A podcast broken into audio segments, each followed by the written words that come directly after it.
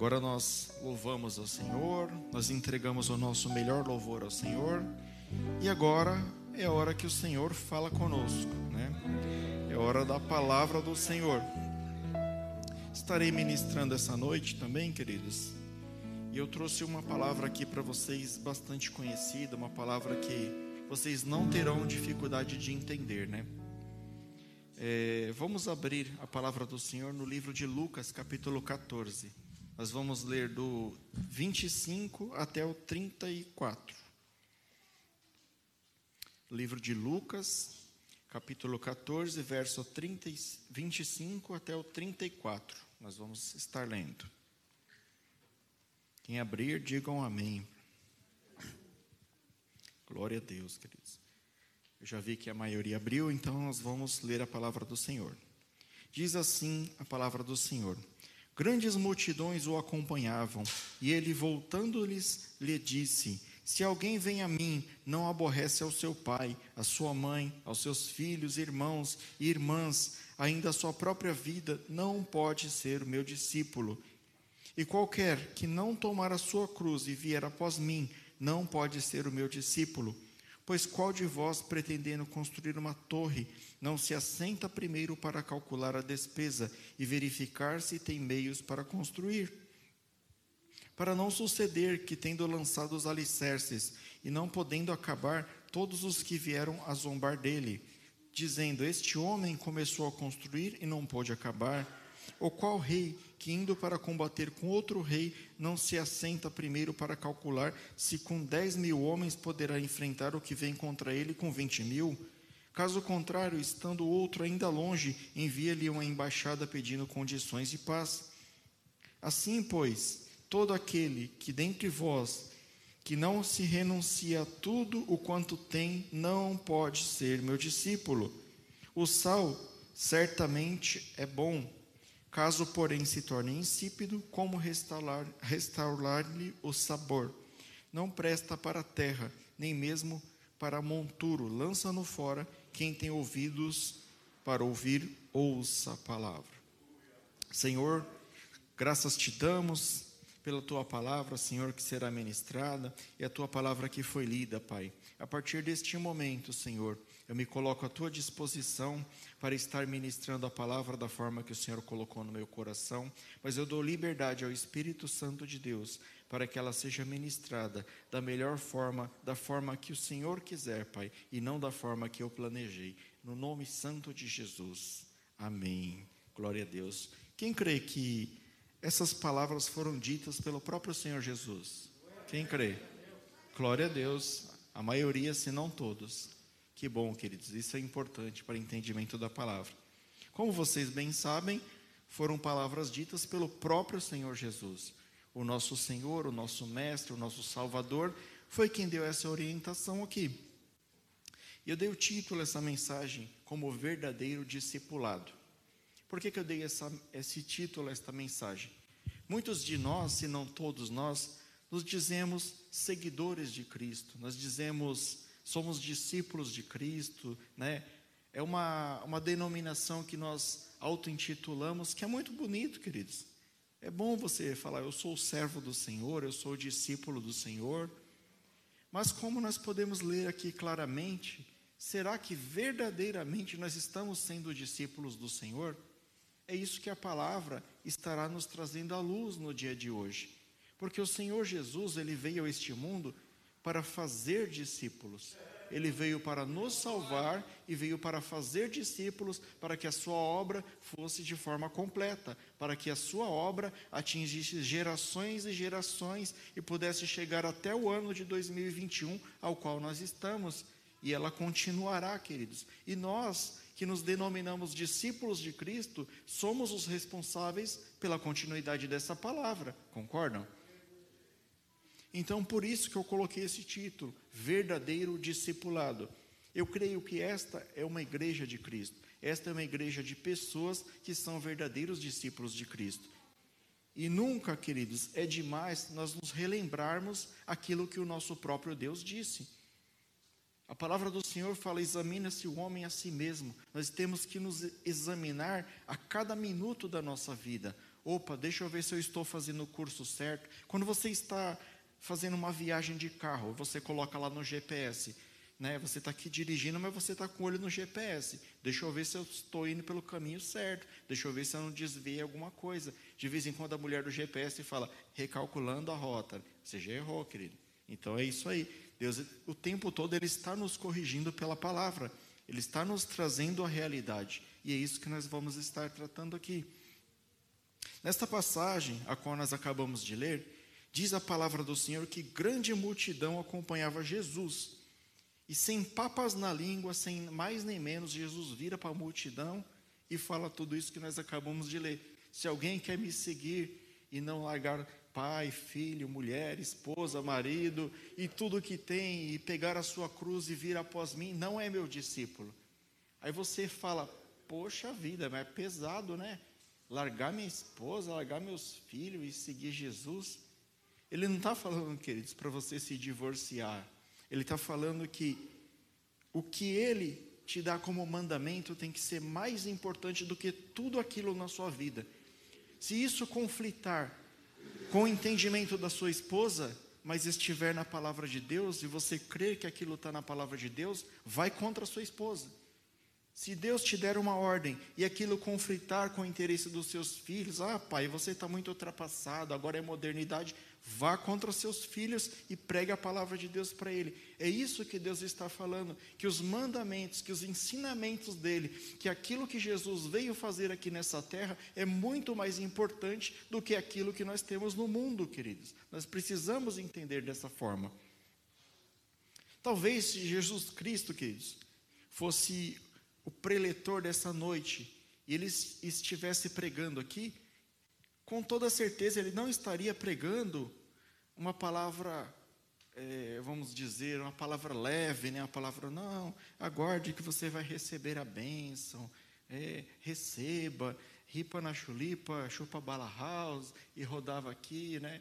E, faz, e todo alegre para casa. Jesus ele ia dar real, igual ele deu para a multidão aqui. Ele viu a multidão seguindo ele e ele sabia que aquela multidão não estava seguindo ele porque elas queriam saber de ser discípulo, de buscar da palavra dele. Elas queriam pão. Tem gente que vai atrás de Jesus porque quer pão. E Jesus, quando necessário, ele era duro, queridos. Jesus, ele, para começar a conversa, ele falava com seus discípulos, aqueles que verdadeiramente queriam segui-lo, através de parábolas. Certa feita, ele falou para os discípulos: Eu falo por parábolas para que aqueles que, que não são nós, aqueles que não querem saber de mim, que eles não entendam mesmo. Quem tiver com fome vai vir buscar aqui e vai entender.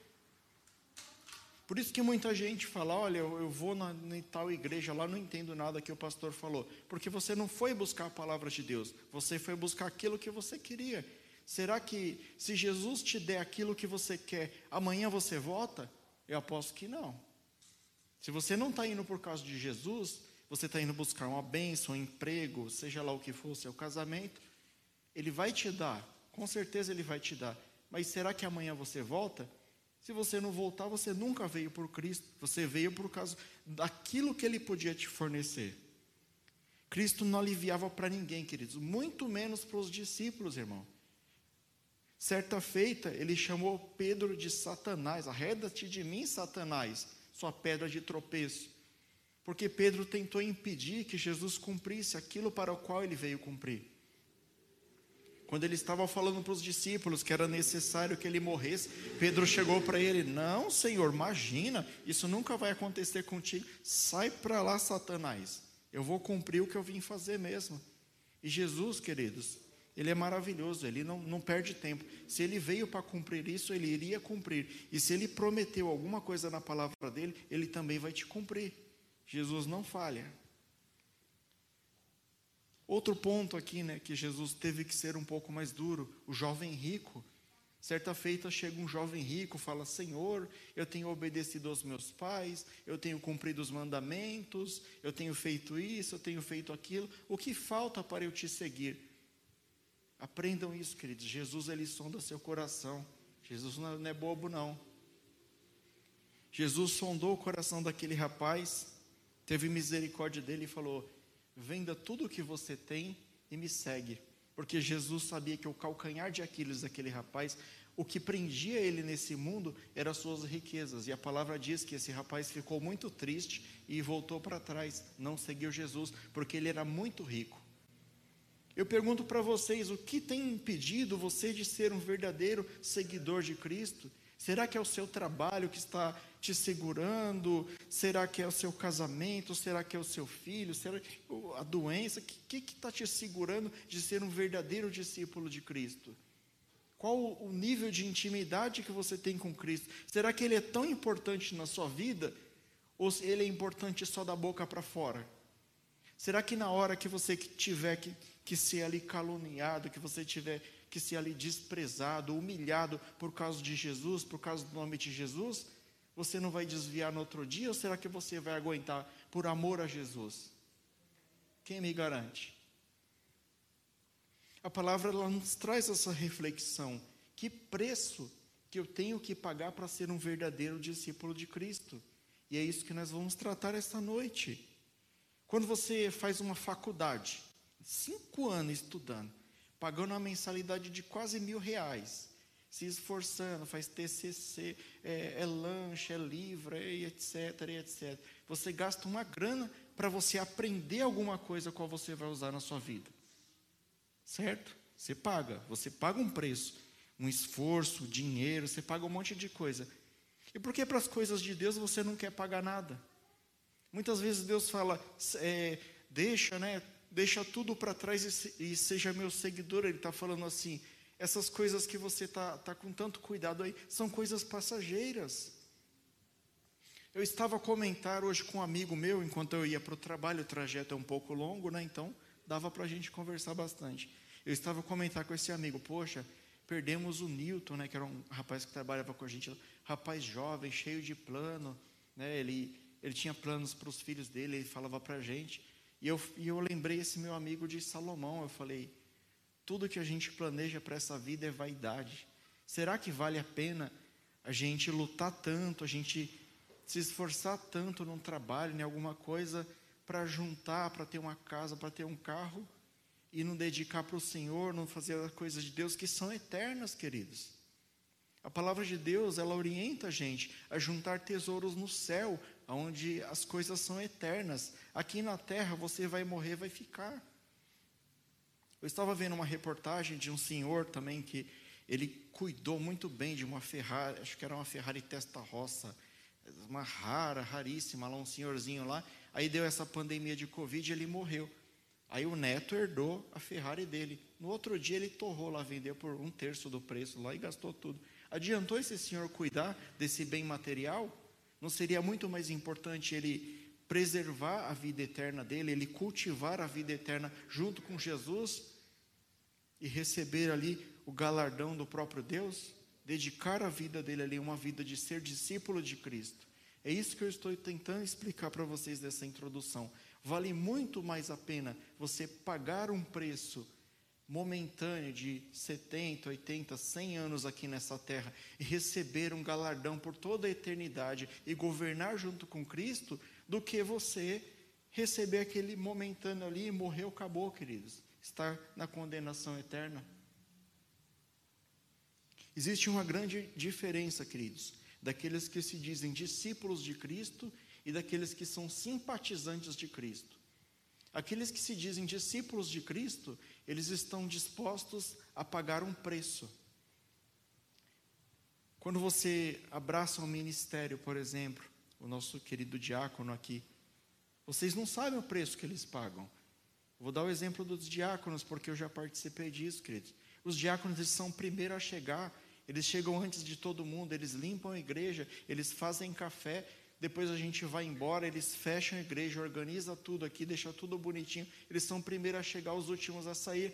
Por que, que eles fazem isso? Porque a igreja paga eles? Não, queridos. Eles fazem isso por amor a Deus, porque eles amam o seu ministério e porque eles estão cultivando aquilo que é eterno. Eles estão buscando ser verdadeiros discípulos de Cristo. Para ser um verdadeiro discípulo de Cristo, não basta você frequentar apenas a igreja. Não basta você pedir uma carteirinha para mim e falar, ó, sou da núclea. Tá bom, eu sou um discípulo de Cristo. E hoje as igrejas estão abarrotadas de simpatizantes de Cristo que se denominam como discípulos de Cristo. Pessoas que não estão dispostas a fazer nada na casa de Deus, mas que querem receber a glória de ser chamado filho de Deus. O alerta de Deus hoje é esse, queridos. Aqueles que querem receber o galardão de ser chamado filho de Deus, tem que agir como filho de Deus, tem que ser discípulo de Deus. Essa mesma multidão que seguia Jesus, queridos, eles ouviam aquilo que Jesus falava, eles sentavam e eles ouviam, mas eles não colocavam em prática. Os verdadeiros discípulos de Cristo colocam em prática aquilo que lhes é ensinado. E quem hoje ensina a palavra de Deus? A Bíblia é sagrada, queridos. A palavra de Deus. Então, eu recomendo a você, busque conhecimento em Cristo. A palavra de Deus diz assim: se a nossa esperança em Cristo se limita apenas nessa vida, somos mais os mais infelizes de todos os homens. 1 Coríntios 15, 19. Se o que você busca de Cristo é que Ele te dê uma boa vida nessa terra, miserável. Você é um miserável, o pior de todos os homens. Porque se você busca Cristo por isso, isso para Cristo, queridos, as coisas desse mundo é lixo, querido. Ele tem algo muito melhor para você, ele tem algo muito melhor para mim na vida eterna. E não é isso, não são as coisas terrenas que nós temos que buscar, nós temos que buscar primeiramente a salvação de Cristo e depois nós iremos reinar com Ele, queridos. Você não está entendendo o que Cristo tem para você. Aí eu faço a pergunta: por que você segue a Cristo? É uma pergunta retórica, responda para você mesmo. Você aqui hoje, por que, que você segue a Cristo? Você em casa, por que você segue a Cristo? Responda para você mesmo, faça um balanço da sua vida. De que adianta, queridos, você viver uma vida de 100 anos e perder a sua alma? Vocês devem ter ouvido falar no fundador da Apple, Steve Jobs. Ele morreu de câncer no pâncreas, né? Pouco antes da sua morte, ele falou algo parecido com aquilo que, com que Salomão falou. Ele falou assim: Olha, eu tenho dinheiro para contratar qualquer médico do planeta. Eu tenho dinheiro para ter qualquer recurso desse planeta. Mas eu tenho uma doença que não tem cura e eu não posso fazer nada. De nada valeu eu me matar de trabalhar minha vida inteira e chegar aqui e não poder ter nada, não poder resolver o problema. Imagina, queridos, você chegar na altura da sua vida e você não poder fazer nada com tudo aquilo de recurso que você acumulou. Eu pergunto para você: vale a pena ou é vaidade? A palavra de Deus diz assim: Atentei para todas as obras que se fazem debaixo do sol, e eis que tudo era vaidade e aflição de espírito. Eclesiastes 11, 14, queridos. Tudo é vaidade, queridos. Coloque sua vida diante de Deus, coloque sua vida para ser um verdadeiro discípulo de Deus, e é Deus quem vai te recompensar. Não importa se o seu sofrimento é momentâneo aqui neste planeta, queridos. Um dia você será recompensado. Por que, que eu estou falando isso? Porque está escrito na palavra de Deus. E Deus não é homem para que minta, nem filho do homem para que se arrependa. Deus, ele só fala uma vez, queridos. E não tem negócio com Deus. Se ele prometeu, está prometido a todos aqueles que forem chamados filhos de Deus. Vamos pegar como exemplo, queridos, a vida dos discípulos. Vamos pegar primeiramente os doze discípulos de Deus, né? Esses caras, ou eles enxergaram alguma coisa muito boa, ou eles eram muito doidos, né? Pensa só, eu vou falar como morreu cada um deles, ó. O discípulo Pedro, ele foi morto crucificado em Roma, porém ele pediu para ser crucificado de cabeça para baixo. Né? Ele falou assim: Eu não sou digno de ser crucificado como meu mestre. Você quer me crucificar? Me crucifica de cabeça para baixo. Você está disposto a pagar um preço desse, querido? O discípulo André, ele foi torturado, queridos, antes de ir para a cruz. E ele foi crucificado de uma forma inusitada. Não sei se vocês conhecem a cruz de Santo André. Na verdade, ela é um X, né? Então, quebraram os ossos dele e crucificaram ele em formato de X, assim. E ele não negou a Cristo. João, né? João foi ele chegou a ser colocado dentro de um caldeirão com óleo fervente e ele não morreu. Ele foi o único discípulo que morreu de causas naturais na ilha de Pátimos, quando ele ficou preso lá e recebeu a revelação do Apocalipse. Felipe, Felipe tem duas versões, né? Uma versão diz que ele morreu de causas naturais e a outra diz que ele morreu apedrejado e crucificado na Turquia. E aí, querido, está disponível para pagar esse preço para Jesus? Bartolomeu, ele morreu por esfolamento, queridos. Sabe como que foi a morte de Bartolomeu? Deixa eu só falar o lugar para você aqui. Atual Debente, na província russa, na região da Rússia. Ele teve a sua pele arrancada enquanto ele estava vivo. Ele não negou a Jesus. O que, que esses caras enxergaram, querido? Tomé morreu a flechadas na região da Índia. Simão foi morto em Roma durante o massacre no ano 70 depois de Cristo. Tiago Maior decapitado. Tiago Menor morreu apedrejado.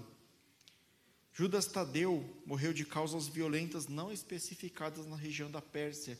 Vai reparando que todos eles morreram de forma terrível, mas até o fim da sua vida eles não negaram a Cristo. Judas Iscariotes, queridos, é o único discípulo ao qual a Bíblia relata sua morte, né? Ele morreu, ele, na verdade, ele se enforcou após trair Jesus. Também foi uma morte muito terrível.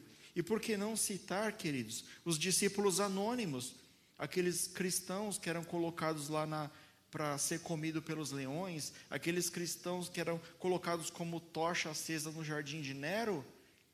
Por que, que esses caras pagavam um preço tão alto e a gente não está disposto a fazer coisas mínimas para Jesus? Começou a garoar, você não vem para a igreja. O pastor fala uma palavra mais dura, você desvia. O pastor fala: Olha, Jesus está falando, você quer me seguir, me segue, abandona tudo e, e me segue. Aí você fala: Ah, não, é muito pesado, né? Naquela igreja lá ó, tem um coach lá que ele fala que nós temos que nos amar a nós mesmos. Misericórdia, queridos, misericórdia de você que pensa assim. Nós não devemos agir na base do nosso coração, queridos, porque o nosso coração é enganoso. Nós devemos agir pela fé e ter cuidado e discernirmos qual que é a vontade de Deus e qual que é a nossa vontade. Eu falei isso aqui no início. De que forma que você ama a Deus e abandona todas essas coisas? Quando você coloca a palavra de Deus, a obediência a Deus e o amor a Deus acima de tudo aquilo que tem na sua vida. Você não tem que divorciar da sua esposa, mas você tem que colocar Deus acima da sua esposa, Deus acima dos seus filhos, do seu trabalho, de tudo que você faz, porque a palavra de Deus, ela é melhor que nossos pensamentos de Deus são melhores do que os nossos pensamentos. Enganoso é o coração do homem. Olha o que diz a palavra de Deus. Enganoso é o coração mais do que todas as coisas e perverso, quem o conhecerá? Jeremias 17:10. Você você mesmo não conhece o seu próprio coração. Quando você age pela sua vontade, pelo seu conhecimento, pelo seu impulso, pode estar te levando para um caminho longe do Senhor. E a Bíblia nos traz isso hoje aqui, queridos. Reflita na sua vida, veja para que caminhos você está tomando. Será que esses caminhos não estão te afastando do Senhor? Será que esses caminhos não estão tirando a sua vida eterna, não estão te tirando da presença do Senhor? Reflita. Vou dar um outro exemplo aqui, querido. Se você, por exemplo, quer ter um casamento abençoado, você vai, vai ver como que é a vida da sua pretendente ou do seu pretendente, vocês vão ter um relacionamento, vocês vão combinar o casamento, vocês terão filhos, mas é tudo aquilo ali preparado. Para você ter um casamento abençoado, você tem que ter um relacionamento com a pessoa para ver se você gosta ou se você não gosta da pessoa. E por que com Deus você só vem aqui pedir as coisas para Ele não quer relacionamento nenhum? Por que, queridos? Por que, que você chegar na sua casa lá, você ajoelha aqui, Senhor, eu quero isso, eu quero aquilo, faça justiça na minha vida com aquela pessoa que me magoou, eu vou estar no palco, ele vai estar na plateia, e o Senhor. Ô oh, irmão, que oração tola, né? Pelo amor de Deus. Tenha relacionamento com Jesus. E você vai aprender que você vai ter que orar por aquela pessoa. Senhor, abençoa aquela pessoa que me magoou, porque ela não te conhece, por isso que ela fez isso. Mude a sua forma de se relacionar com Deus. À medida que você conhece a palavra de Deus, você conhece a vontade de Deus. E à medida que a sua vontade se alinha com a vontade de Deus, as coisas acontecem na sua vida. Aprenda isso. Isso é ser um discípulo de Deus. Edifique a sua fé na rocha, queridos. Aprenda com o mestre, se relacione com o mestre através da sua palavra, através das ministrações, através do louvor, através de todas as coisas que te levam ao alvo que é Jesus Cristo. Vou dar outro exemplo para você. Daniel foi um jovem que tinha o propósito de seguir a Deus, né? Ele seguiu firmemente, queridos. Ele foi levado para a Babilônia ele não comeu o manjar do rei. Ele era um homem que ele escolheu ser separado por Deus. E você? Você tem sido uma pessoa que tem se separado para Deus? Você tem sido um verdadeiro discípulo de Cristo?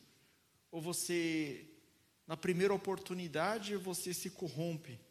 Chega um camarada para você e fala: Não, dá só um golinho aqui, ó. Dá nada não. Deus perdoa. Os padres tomam vinho. Manda aí. Né?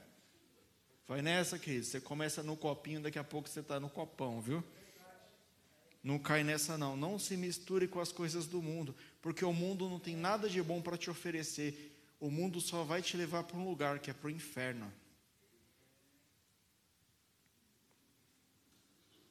O que, que você tem ofertado hoje a Deus, queridos? O que, que você tem colocado diante de Deus para Ele reconhecer você como discípulo? Você tem colocado uma fé morna? Ou você tem sido uma pessoa com uma fé imensurável diante de Deus? Lá em Apocalipse fala que os mornos serão vomitados da boca de Deus. Ou você seja do mundo, ou você seja de Deus, queridos. Não tem meio termo. Ou você seja um, quente na fé, ou você seja frio, não seja morno, porque você será vomitado da boca de Deus. A palavra de Deus diz assim: Seja fiel até a morte, e eu lhes darei a coroa da vida. Olha que maravilha, querido. Seja fiel até a morte, e eu lhes darei a coroa da vida, queridos. Nosso Deus é maravilhoso, querido. Olha que promessa. Mas você já viu o preço? fiel até a morte, queridos. Você sabe quando que você vai morrer? Eu também não sei. Mas é até a morte. Até quando você morrer. Talvez quando você morrer, nós não sabemos como que vai estar o mundo daqui para frente, vai ter um camarada com a arma na sua cabeça assim, ó, nega esse Jesus aqui que você não morre. Você fala, dá logo dois para morrer logo, filho, porque eu não vou negar meu Jesus de jeito nenhum, que eu vou direto para ele. Quantas pessoas que assumem um compromisso de seguir a Cristo, queridos, e no meio do caminho enfraquecem e abandonam. Vocês já devem ter visto isso em outras igrejas, em vários lugares. Não, porque eu sou servo do Senhor e começa em três, quatro ministérios ao mesmo tempo e vai, vai, vai.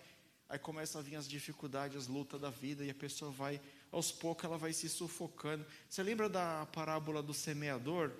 Que tem uma semente que é lançada em meio aos espinhos? É isso. O mundo é os espinhos, querido. Você, nós estamos aqui nesse mundo, mas nós somos estrangeiros nós pertencemos ao reino celestial. Aqui nós somos estrangeiro, e por ser estrangeiro, o mundo nos trata de forma diferente. Nós não somos queridos neste mundo, porque nós somos diferentes. E é isso que, que são os espinhos, são isso as coisas que nos sufocam na fé com Cristo e nos fazem desistir. Mas se você é uma pessoa que busca, né, uma pessoa que lê a palavra de Deus, que ouve aquilo que o Senhor tem a dizer para você, você é uma pessoa plantada em boa terra, e você produzirá mil, produzirá cem mil frutos mais, você será uma árvore frutífera no reino de Deus. E é isso que Deus quer, porque os discípulos geram discípulos. E se você é uma pessoa firme, se você é uma pessoa que é um exemplo, eu um, é, acho que na terça-feira eu estava conversando com o Alex, e o Alex falou assim para mim, Pastor Rafa, eu não consigo, a gente está falando de nó de gravata, eu não consigo dar nó de gravata ouvindo o cara falar o que eu tenho que fazer. Eu preciso ver. Aí eu falei, não, legal isso daí, não é verdade. Então, querido, seja um exemplo. Não, não, é, não ouça somente aquilo que a pessoa fala aqui no púlpito. Olhe para a vida da pessoa. Que frutos que aquela árvore tem gerado? As pessoas que andam com ela estão firmes em Cristo ou as pessoas estão desviadas do mundo, queridos? Repare na árvore. Seja uma semente plantada à beira dos ribeiros, produza bons frutos. Seja plantado em boa terra, seja firmado na rocha. O que, que é rocha? Palavra de Deus, queridos. Não tem outro caminho. Aí, no meio aqui do, do que a gente leu aqui da palavra de Deus, ele fala da parábola do construtor, né? Que o construtor fizesse a sua obra com sabedoria. A torre, queridos, ela, é, a torre aqui nessa parábola, ela representa a sua fé. O Senhor Jesus Cristo, quando ele falou essa parábola, ele foi muito feliz, porque ele falou assim: o homem que for fazer a construção de uma torre, ele precisa saber se ele vai ter condições de começar e de terminar aquilo. Não adianta você começar a obra de Deus e você abandonar no meio do caminho. Você abandonar o cajado no meio do caminho. Você tem que começar e continuar até o fim. O apóstolo Paulo, ele compara a caminhada cristã a um atleta de alta performance. Vocês, já, vocês devem ter visto as Olimpíadas de Tóquio aí que passou na televisão. Tem aquela corrida lá de resistência, né? Eles ficam dando várias voltas lá no estádio. Repara uma coisa, querido. Sempre o cara que ganha é o que começa devagarzinho. Ele deixa todo mundo ah, disparar na frente, ele vai lá devagarzinho aqui, só na dele aqui. Quando chega na última volta, esse cara guardou energias e ele consegue passar todo mundo na última volta e chegar em primeiro. Por que, que eu trouxe essa ilustração aqui, queridos? Para que você guarde a sua energia. O que, é a sua energia? É a sua fé no nosso Senhor Jesus Cristo. Não perca a sua fé. Não queira sair gastando toda a sua fé, mostrando a sua espiritualidade, e quando você precisar dela, você não tem mais nada. Seja que nem mineiro, querido. Mineiro faz as coisas quietinho ali, mas ele vai firme e forte, né, pastor? Não conta nada para ninguém, mas está ali, está né? firme e forte ali. E é assim que nós temos que ser, nós temos que ser atletas, né? comparando aqui como Paulo fez, atletas de longa duração. Não importa de que forma que você está fazendo a sua caminhada com Cristo hoje, talvez fazendo menos, talvez fazendo mais, importa você chegar na linha de chegada. Esse é o seu objetivo. E onde é a linha de chegada? É o dia da nossa morte ou o dia da vinda de Jesus para arrebatar a sua igreja. Nós temos, temos que estar preparados todo o tempo para isso, queridos. Esse tem que ser o nosso objetivo de vida. Esse é o objetivo de um verdadeiro discípulo de Deus. E para aqueles, queridos, que tomarem a sua cruz e segui-lo como ele mesmo falou, tem algumas promessas. Não é só dor e sofrimento. Olha o que Jesus nos promete aqui, queridos, que coisa boa. Eu disse essas coisas para que em mim vocês tenham paz. Neste mundo terão aflições, contudo tenham bom ânimo. Eu venci o mundo. João 16, 33. Você vai ter aflição aqui sendo discípulo de Cristo, mas você tem a garantia de que Cristo vai lutar com você. E eu pergunto hoje, por que, que você tem medo de se entregar completamente para o reino de Deus, para fazer as coisas do reino de Deus e ser um verdadeiro discípulo? Ele promete, ele vai estar com você. Você não vai estar lutando sozinho.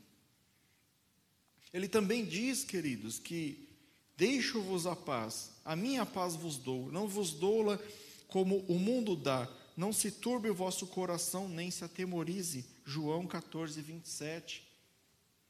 As aflições do mundo, queridos, Jesus pega e coloca sobre a sua cruz.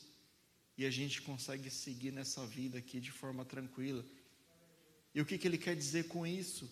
Você que está sofrendo, você que está passando um momento de dificuldade, você que não sabe o que você vai fazer amanhã, lance todas as suas aflições na cruz de Cristo, porque Ele promete isso àqueles que são seus verdadeiros discípulos.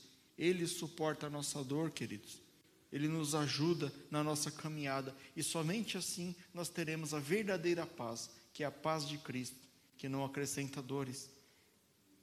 Ele também diz o seguinte, queridos, para aqueles que chegarem até o final: Ele enxugará dos seus olhos toda lágrima.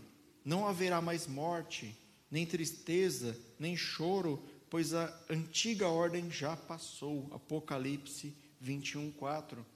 Aqueles, queridos, que resistirem até o fim, aqueles verdadeiros discípulos de Cristo, receberão essa recompensa. Nós vamos reinar com o nosso Deus, nós vamos habitar pela eternidade com o nosso Deus, e não haverá choro, não haverá doença, não haverá nada das aflições que nós estamos acostumados nesse mundo.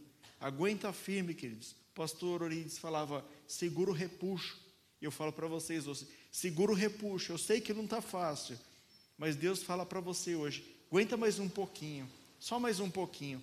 E um dia vocês vão reinar comigo, eu vou receber a coroa da vitória.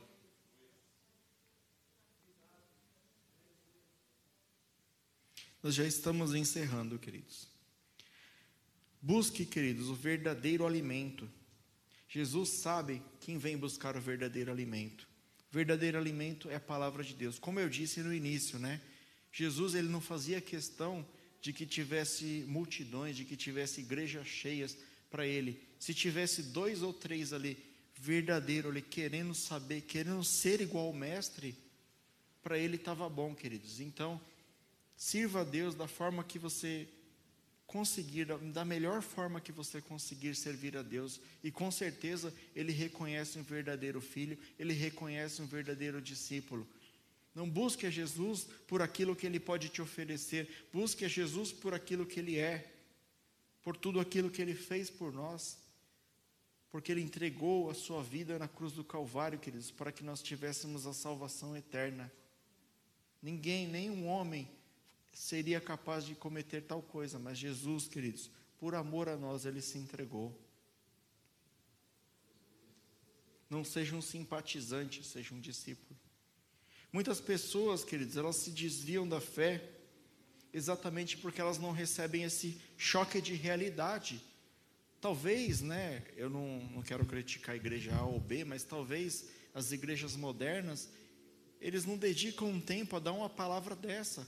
Não é uma palavra fácil de ouvir, que eu tenho que abandonar tudo e seguir a Cristo, que eu vou sofrer, que isso, que aquilo, mas é o que o nosso próprio mestre falou, queridos. Talvez muita gente se desvia do caminho de Deus porque é iludida, porque não recebe a palavra verdadeira, recebe uma promessa falsa, recebe que, que vai ser só vitória daqui para frente, que a luta acabou. E não é isso, queridos, a luta vai vir, ele só nos promete que ele estará conosco, queridos. E se Cristo está conosco, se Deus é por nós, quem será contra nós? Não temas. A palavra de Deus disse assim, queridos: Mas, o, mas ó homem vão, queres tu saber que a fé sem obras é morta? O que Deus está querendo nos dizer com isso, queridos?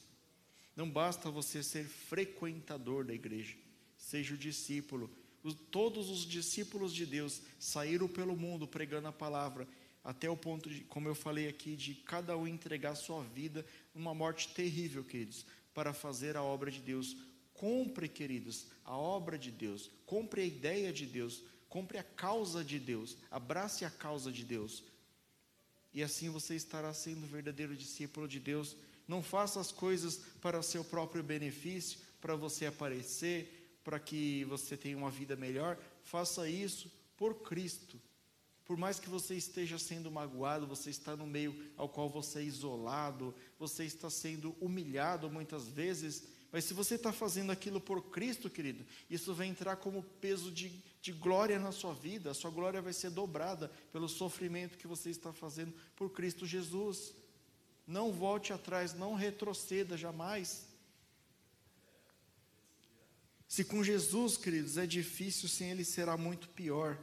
Imagina você passar uma eternidade longe de Deus, no sofrimento eterno no inferno, queridos.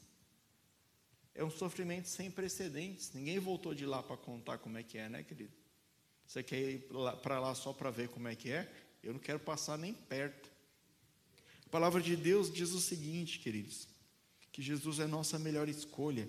Mas, como está escrito, as coisas que o olho não viu e o ouvido não ouviu e não subiram ao coração do homem, as que Deus preparou para os que amam. Nada do que você imagina, o que você imaginar de melhor neste mundo aqui, queridos. o que Deus tem preparado para você é muito melhor.